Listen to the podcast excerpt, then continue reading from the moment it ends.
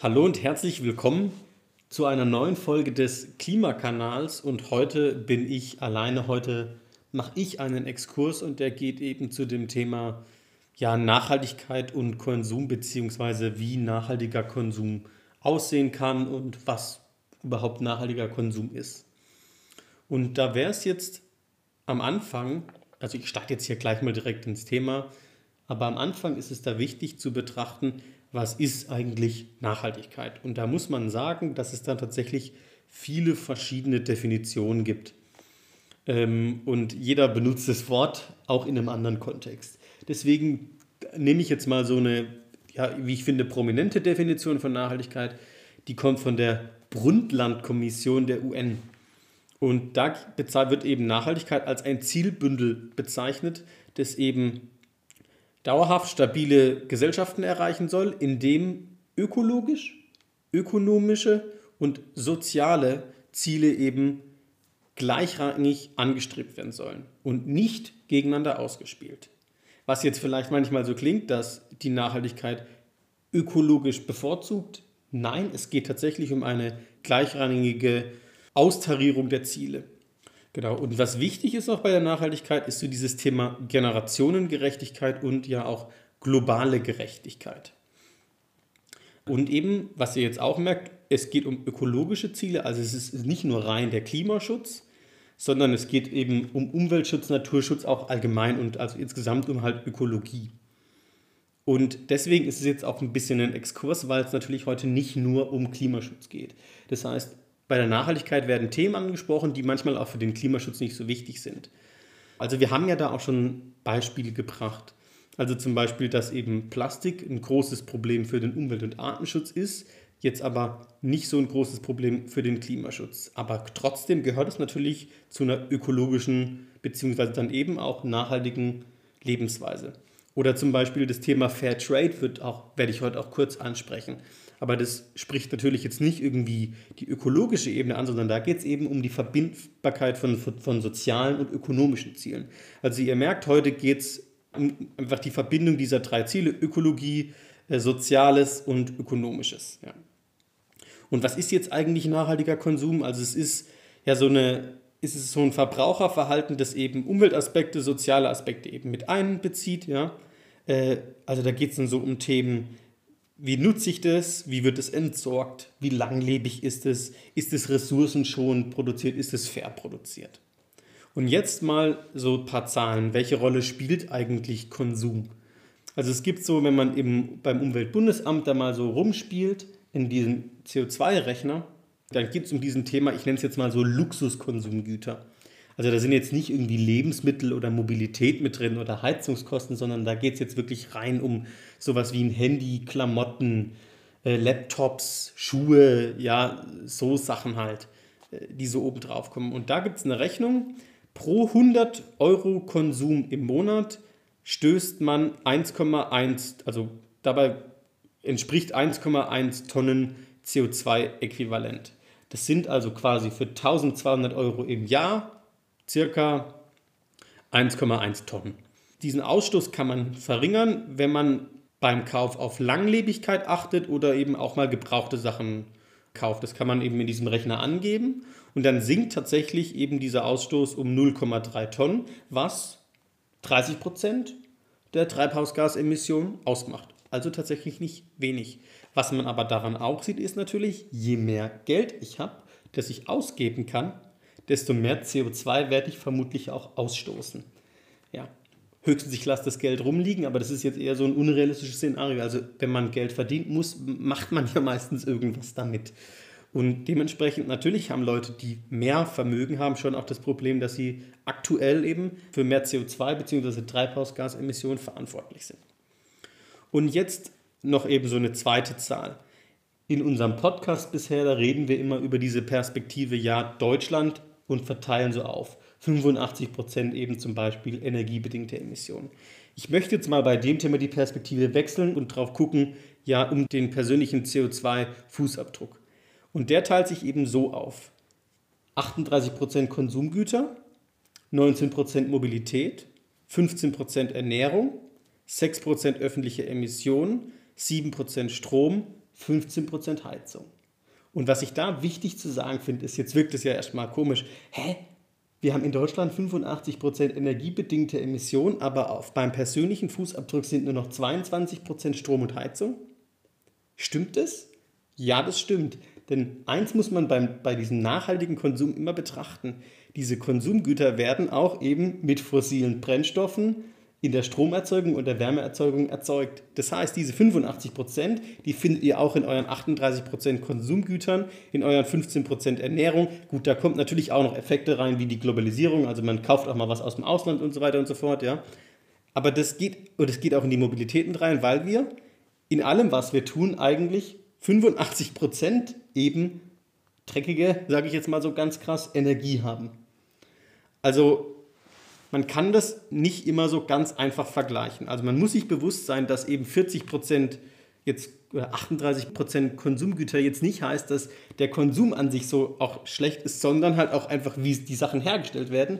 Und dass wir mit, und das möchte ich an der Stelle schon mal deutlich sagen, wenn wir grüne Energie hätten, dann sähe diese 38 Prozent ganz, ganz anders aus. Ja, genau. Also das an der Stelle mal noch so gesagt. Und dann eben jetzt die Frage so, wie wird man eigentlich nachhaltig? Und da gibt es für mich eben zwei Ebenen. Die persönliche Ebene und die eben institutionelle Ebene, also was können Staaten machen, was kann die Industrie machen. Und jede dieser Ebenen hat nochmal drei Unterdimensionen. Und die sind Verzicht, so ein bewusster Konsum ist die zweite Dimension, äh, wo dann auch eben Ursachen bekämpft werden mit einem bewussten Konsum. Und die dritte Dimension ist dann immer für mich Kompensation. Und diese drei Dimensionen findet man für mich auf jeder Ebene, auf der persönlichen Ebene als auch auf der staatlichen Ebene. Genau. Und da jetzt mal so ein paar Beispiele für die persönliche Ebene. Was kann ich persönlich machen? Ich könnte jetzt entscheiden, ja, ich kaufe weniger Klamotten, sage ich mal so, ich, ich wirke diesem Fast-Fashion-Trend entgegen, ich trage meine Sachen länger, ich verzichte auf die fünfte Jeans, mir reichen auch vier oder mir reichen auch drei. Ich kann auch sagen, ich mache nicht jede technische Neuerung mit und ich brauche nicht immer das neueste iPhone. Ich kann auch weniger Fleisch essen. So. Oder ich kann auch weniger fliegen. Und dieses weniger Fliegen ist aber für mich so ein gutes Beispiel, dass es diese, diese Dimension Verzicht und bewusster Konsum auch so ein bisschen übergängig ist. Denn es heißt ja letzten Endes, wenn ich weniger fliege und ich aber trotzdem in den Urlaub fahren will, dann fahre ich halt Bahn. Also es ist, ich mache meinen Konsum der Mobilität bewusster. Also deswegen die Dimensionen Verzicht und bewusster Konsum sind nicht immer ganz trennscharf. Kann man jetzt einordnen, wie man will. Man kann weniger fliegen als einen bewussteren Konsum sehen, indem man auf Bahnfahren wechselt, aber man kann auch sagen, ich verzichte halt auf das Fliegen. Und der zweite Punkt ist eben jetzt bewusster Konsum. Also da geht es darum, ich bekämpfe die Ursachen des CO2-Fußabdrucks. Ich kaufe mal was Gebrauchtes. Ich beziehe Ökostrom zum Beispiel. Ich kaufe mir langlebige Produkte oder ich repariere mal ein Produkt, anstatt mir Neues zu kaufen. Ich kaufe bei nachhaltigen Unternehmen ein. Ich kaufe Bio, ich kaufe regional, ich kaufe Fairtrade.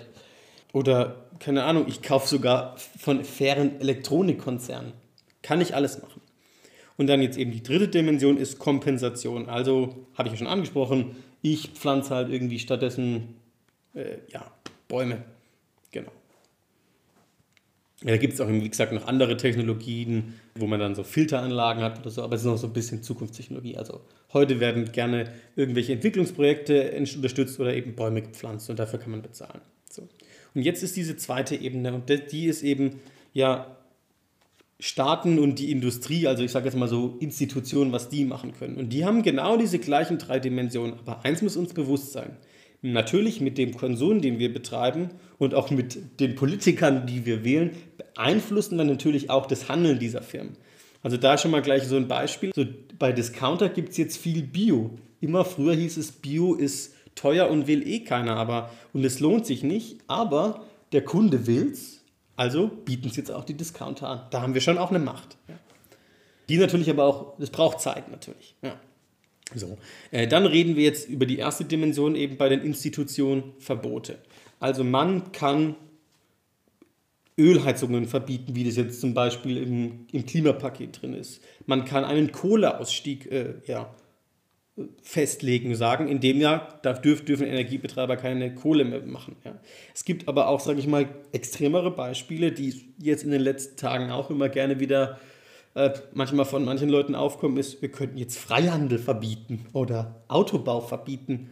Aber da ist für mich so ein Punkt, ich weiß nicht, ob solche Definitionen äh, der Nachhaltigkeit gerecht werden, weil es ist ja schon auch sozial schwierig. Also vom Freihandel profitieren ja nicht nur wir, sondern auch eben andere Länder. Und da gibt es sozialen Aufstieg. Oder auch beim Autobau, wenn wir das jetzt so verbieten würden. Aber was tatsächlich ich jetzt letztens gelesen habe, ja, dann verlieren auch viele Leute ihren Job. Äh, nicht nur durch Elektroautos, sondern insgesamt verlieren, dann gibt es dann gar keine Jobs mehr. Also das ist tatsächlich schwierig. Ja. Ähm, was man aber auch machen kann, ist einfach Anreize setzen. Also zum Beispiel eine CO2-Steuer, die es ja jetzt bald gibt. Man kann eine Prämie für Elektroautos machen, gibt es ja jetzt auch. Ja. Aber auch hier natürlich ist wieder dieser Übergang schwierig. Ist es jetzt Verbot, Verzicht oder ist es jetzt schon so eine Ursachenbekämpfung? Denn natürlich, letztendlich ist eine Prämie für Elektroautos nur, dass ich, ich verzichte auf meinen Verbrenner und mache meinen Konsum bewusster, indem ich jetzt ein Elektroauto fahre. So. Also da ist wieder dieser, ja, dieser Unterschied, genau. Und auf der unternehmerischen Ebene gibt es ja noch viel mehr Möglichkeiten. Ich kann jetzt sagen, äh, ich verzichte auf Plastik und so weiter und so fort. Ja. Ich, die Liste da ist. Ähm, genau, ja. Ja, eine Sache noch vielleicht bei den Anreizen, die Staaten setzen können, ist zum Beispiel, sie könnten auch Mehrwertsteuer jetzt eben, was jetzt gemacht wird, für die Bahn verringern, für Fleisch erhöhen, um auch so Anreize zu setzen. Also man muss es nicht gleich verbieten. Also ich persönlich bin auch ein Freund eher von der Anreizpolitik, weil so Verbote immer so, für mich habe ich so das Gefühl, so eine gesellschaftliche Trennung bedeuten. Währenddessen so Anreize setzen, ja, äh, man versucht die Leute halt auch so selbst zu einem besseren Verhalten zu bewegen und es ist so eine schrittweise Anpassung und nicht ganz so eine extreme Anpassung. Aber ja, da darf man gerne unterschiedlicher Meinung sein komme ich jetzt zu der zweiten Dimension, eben Ursachenbekämpfung. Ja, also bewusster für bewussten Konsum sorgen. In der Politik kann das sein, eben, ich versuche eben die Energiewende umzusetzen. Ich ergreife Maßnahmen, damit es gemacht wird, setze Anreize, dass es gemacht wird. Ich gehe gegen Verschwendung vor, also zum Beispiel jetzt diese ganzen Plastikgesetze oder, oder, oder Regelungen, die wir jetzt haben. Ja.